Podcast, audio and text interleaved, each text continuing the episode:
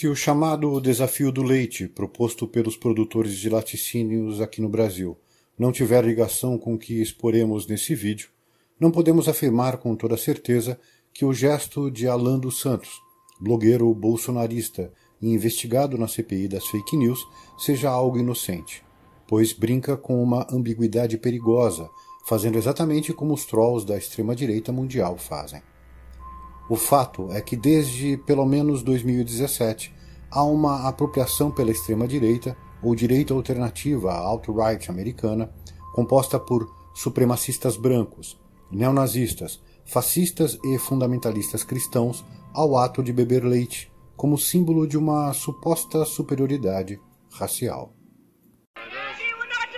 Tudo isso se tornou visível e potencialmente risível em 10 de fevereiro de 2017, quando uma exposição permanente anti-Trump, montada no lado de fora do Museu da Imagem em Movimento de Nova York, chamada He Will Not Divide Us, Ele Não Nos Dividirá, organizada pelo ator Shia LaBeouf, foi invadida por um grupo neonazista ostentando tatuagens e iconografia do Terceiro Reich.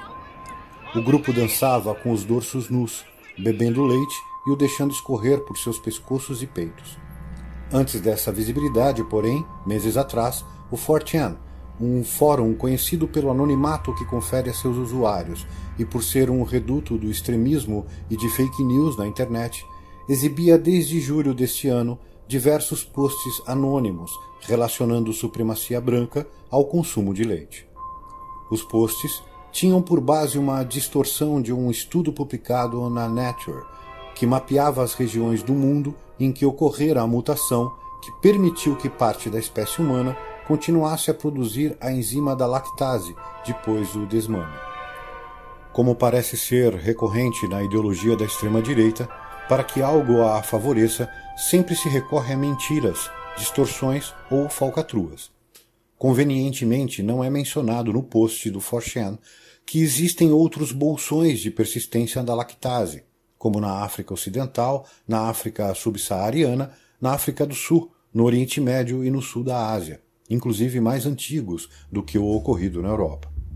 Pastores de gado da África subsaariana e do Sul possuem essa mesma enzima em seus DNAs, possuindo toda uma cultura voltada à criação de gado leiteiro, inclusive possuindo 400 palavras diferentes para se referir ao gado.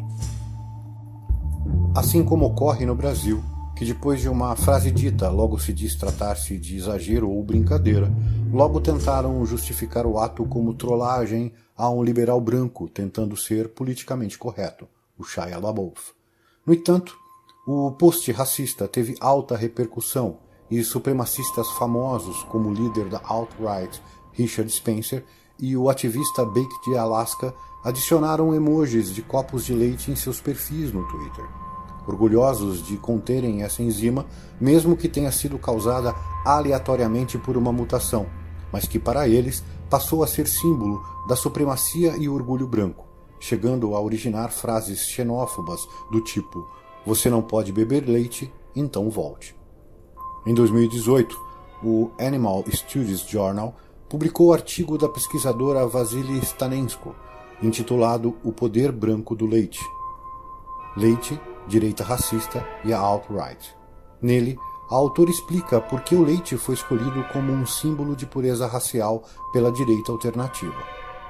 Este artigo argumenta que o uso atual da alt-right sobre o leite, tolerância à lactose, raça e masculinidade pode ser conectado a argumentos semelhantes originalmente feitos durante o século XIX contra populações colonizadas e grupos de imigração.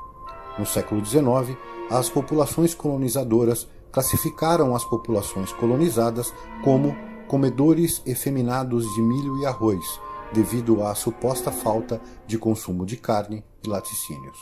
Hail Trump! Hail our people! Hail victory! É importante conhecermos a alt-right de Spencer entender a sua ligação com a extrema-direita que assola o Brasil a partir do entorno e do próprio Jair Bolsonaro e seus filhos. And now Bolsonaro, it shouldn't be lost on you the day Bolsonaro, Captain Bolsonaro. A ligação entre os Bolsonaros e Steve Bannon ex-coordenador de campanha de Trump, é conhecida. Mas mais do que isso, há uma agenda comum entre a colcha de retalhos ideológica da direita alternativa e os bolsonaros, que vai desde a escolha de bodes expiatórios para uma conspiração globalista comunista contra a civilização cristã ocidental, passa pelo negacionismo científico anti-vacina, pelo antimulticulturalismo, pela xenofobia ou racismo explícito e vai até a própria pandemia do novo coronavírus, como farsa e parte desta conspiração. Daí pergunta o padre: o que está acontecendo? Por que o americano loiro tem vergonha de ser branco?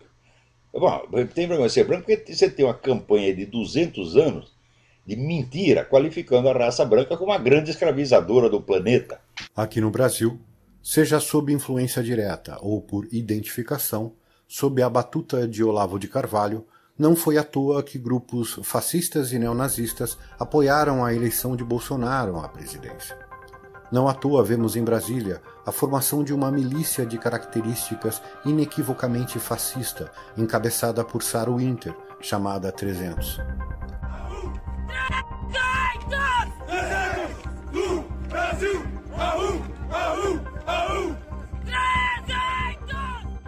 Faz parte da história política e pessoal de Jair declarações de cunho racista, homofóbico e preconceituoso, como podemos ver em toda a internet. Você teria se alistado como militar se fosse da Alemanha naquele contexto? Olha, o meu bisavô foi soldado de elite. Ele perdeu um braço, inclusive, na, na guerra, né? Se for ver a história realmente, o português nem pisava na África, eram os próprios negros que entregavam os escravos. No... O que depender de mim, todo cidadão vai ter uma arma de fogo dentro de casa. Não vai ter um centímetro demarcado para reserva indígena para quilombola. Quatro homens, a quinta deu uma fraquejada, veio uma mulher. O afrodescendente mais leve lá pesava sete arrobas. O negão é o Hélio, meu irmão. Meu irmão que demorou para nascer, levou dez meses para nascer, mas o Hélio deu uma queimadinha, deu uma queimadinha no Hélio aí. Senão seria a minha cara, seria a minha cara. Cada vez mais o índio é um ser humano igual a nós. Quiserem, assim desejarem fazer a sua lequeadura e fazer a economia, assim eu faço. E não fiquem apenas cada vez mais botando gente no mundo que, infelizmente, em sua grande maioria, não servirá para o futuro de nosso país. Muito obrigado. De uma coisa, porém, não podemos nos enganar.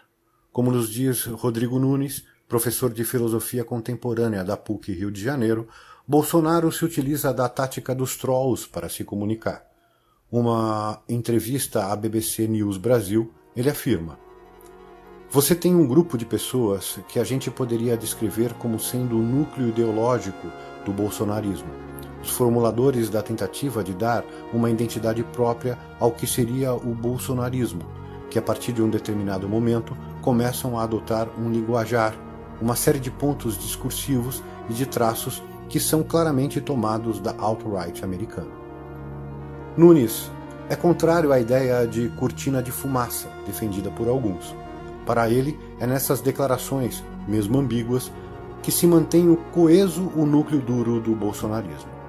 Ao se eleger o bode expiatório culpado de todos os males, se institui um jogo que inclui falas que escandaliza a oposição, dando a entender que seja para isso, mera trollagem, mas no fundo representa exatamente o que ele pensa acerca de temas que não pegaria bem dizer com todas as letras. É possível que a cortina de fumaça seja até invertida, ou seja, em momentos em que se discute algo importante, lança-se mão de alguma polêmica onde se pode relativizar ou voltar atrás, criando as famosas janelas de Overton, para se naturalizar questões ideológicas que precisam se hegemonizar no futuro. A janela de Overton foi criada por Joseph P. Overton, à época vice-presidente sênior do Centro McNack de Políticas Públicas de Michigan, Estados Unidos, um think tank liberal. A janela de Overton é um modelo para se entender como as ideias de uma sociedade mudam ao longo do tempo e passam a influenciar políticas públicas. Os políticos no sistema representativo limitam-se a apresentar projetos que traduzem a média da mentalidade da população ou do nicho que eles representam. Essa média da mentalidade é representada pelos discursos e temas que estão sendo proferidos no momento e são consideradas em uma janela, ou seja, visíveis. Outras ideias, mesmo consideradas importantes, mas que não estão na janela, nunca são propostas ou colocadas em discussão pública diretamente, pois as chances de serem rejeitadas são grandes. A missão dos think tanks, formadores de opinião, youtubers e as chamadas mídias alternativas é deslocar a janela de Overton para esses temas e colocá-los em discussão para a formação de consensos coletivos ou para que leis sejam propostas com base nessas ideias. Sim, trata-se exatamente de manipular a opinião pública a favor de seus interesses. E é isso que o núcleo bolsonarista faz ao pautar temas polêmicos, trollagens e relativização dos absurdos proferidos por Bolsonaro e seu clã seja através de seus milhares de bots nas redes sociais, grupos de WhatsApp ou diretamente de seus integrantes. Não há como isentar o ato de Bolsonaro e de seu correligionário Alan dos Santos. Eles não estão alheios ao que acontece na alt-right mundial e comungam de toda a agenda ideológica dessas organizações. A cultura é a base da pátria. Quando a cultura adoece, o povo adoece junto. Não podemos esquecer o pronunciamento de Roberto Alvim como secretário da Cultura, usando tanto a retórica quanto a estética nazista. E mais recentemente, o fiasco na tentativa de formar uma milícia aos moldes fascistas feita pela Saru Inter. Brasil! Podemos estar diante de um exemplo emblemático do paradoxo de Poe um fenômeno derivado de outro fenômeno chamado Lei de Poe. Basicamente, a Lei de Poe refere-se a debates da internet sobre religião e política. Ela afirma ser impossível ser irônico, criar uma paródia ou fazer uma gozação sobre um fundamentalista ou extremista sem que haja algum sinal ou emoji denunciando que se trata de uma ironia ou paródia, pois sempre haverá alguém que irá considerar como real. O paradoxo de Poe, por sua vez, nos revela que em qualquer grupo extremista é totalmente possível que um membro se expresse de tal forma que aquilo que ele diz seja confundido com uma ironia, paródia ou gozação, podendo ser até punido ou mesmo expulso do grupo. Conclusão: nem os próprios extremistas sabem seus limites. Por fim, não nos parece nada impensável que o desafio do leite, aceito por Bolsonaro e seus correligionários, sirva também para construir e consolidar a janela racista de apoio à política de repressão que vimos assistindo.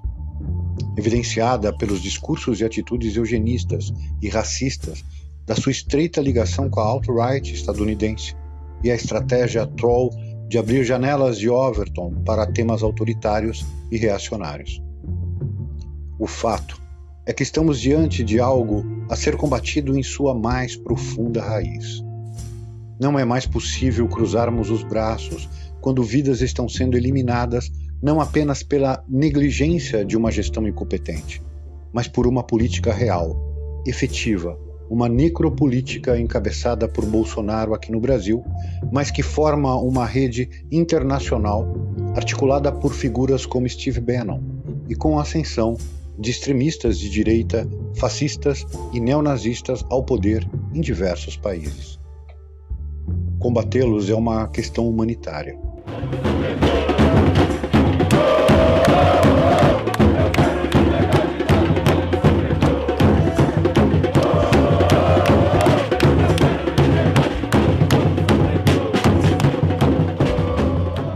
Pois nenhum deles tem uma visão de Estado que busca minimizar os efeitos de um capitalismo predatório e concentrador de riqueza.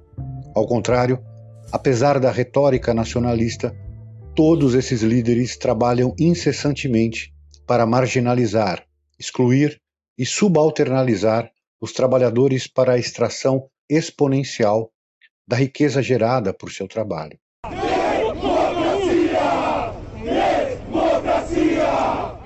A luta antifascista é, mais do que nunca, a luta de todos nós. Obrigada por assistir a esse vídeo. Se você gostou, clique no curtir, assine a página do Gambiarra e ative o sininho para assistir a novas postagens. Isso será um incentivo imenso para realizarmos ainda mais. Até logo!